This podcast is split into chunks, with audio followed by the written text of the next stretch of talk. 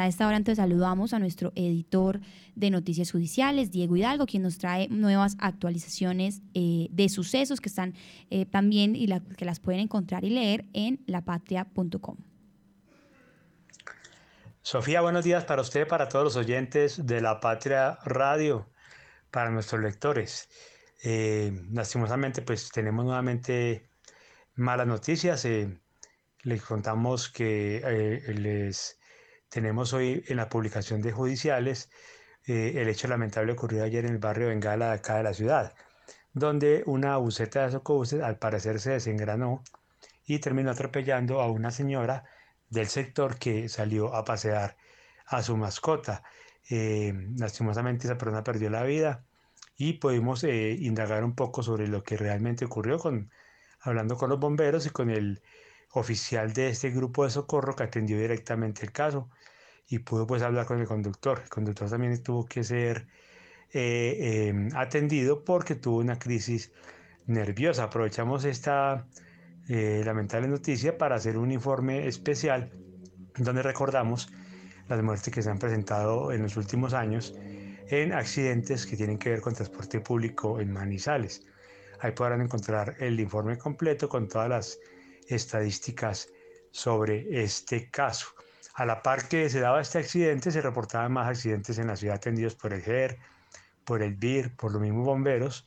Eh, uno de ellos, eh, dos de ellos en choques de motos entre sí, choques de motos con carros, choque de carro con ciclista en, la, en el, sector de los moteles, en la vía a la Manuela, afortunadamente sin víctimas, sin hechos más graves. Y a la vez también bomberos estaba atendiendo como ya se volvió reiterativo, una emergencia en, en el ascensor del Parque de la Mujer. Recordemos que ahí se han presentado varios casos donde las personas quedan atrapadas dentro de esa estructura. Nos contaba bomberos que en enero, durante la feria, ocurrió un hecho similar en el que pasó ayer. Fueron cuatro las personas que quedaron atrapadas, dos adultos y dos menores de edad.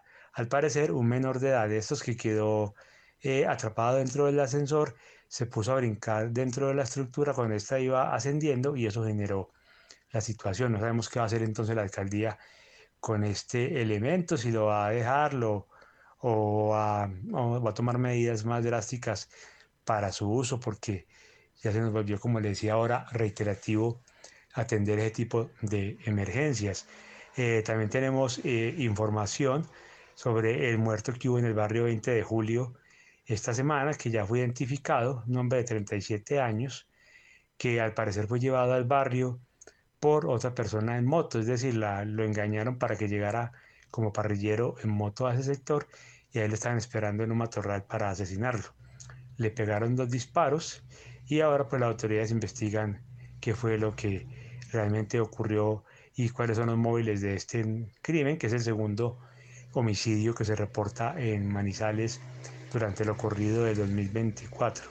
También tenemos una noticia muy preocupante que nos llega con nuestras fuentes judiciales, que son fidedignas y tiene que ver con una emergencia, perdón, una denuncia que se origina en la Galería de Manizales. Allí se está hablando de que hay presencia de unos hombres, al parecer venezolanos, que se hacen eh, pasar como el tren de Aragua. Recordemos que el tren de Aragua es una peligrosísima banda que nace en Venezuela y se origina en unas cárceles de allá, en Aragua, y ha generado eh, tensión en varios eh, países de este continente, y entre ellos Colombia. No sabemos si sean realmente de esa banda o se hagan pasar, pero el caso es que ya empezaron a afectar a los comerciantes de frutas, de verduras, a, toda la gente que trabaja y, hace, y eh, origina su sustento en las labores que adelantan la galería, entre ellas también las trabajadoras sexuales, que nos decían eh, han tenido que pagar cuotas de 100 mil pesos mensuales para poder trabajar. Muchas han preferido mejor irse de, de, la zona para no tener que pagar esas vacunas. Igual ha ocurrido con, con los comerciantes que han preferido cerrar o retirarse porque las vacunas van entre 100 mil y 500 mil pesos.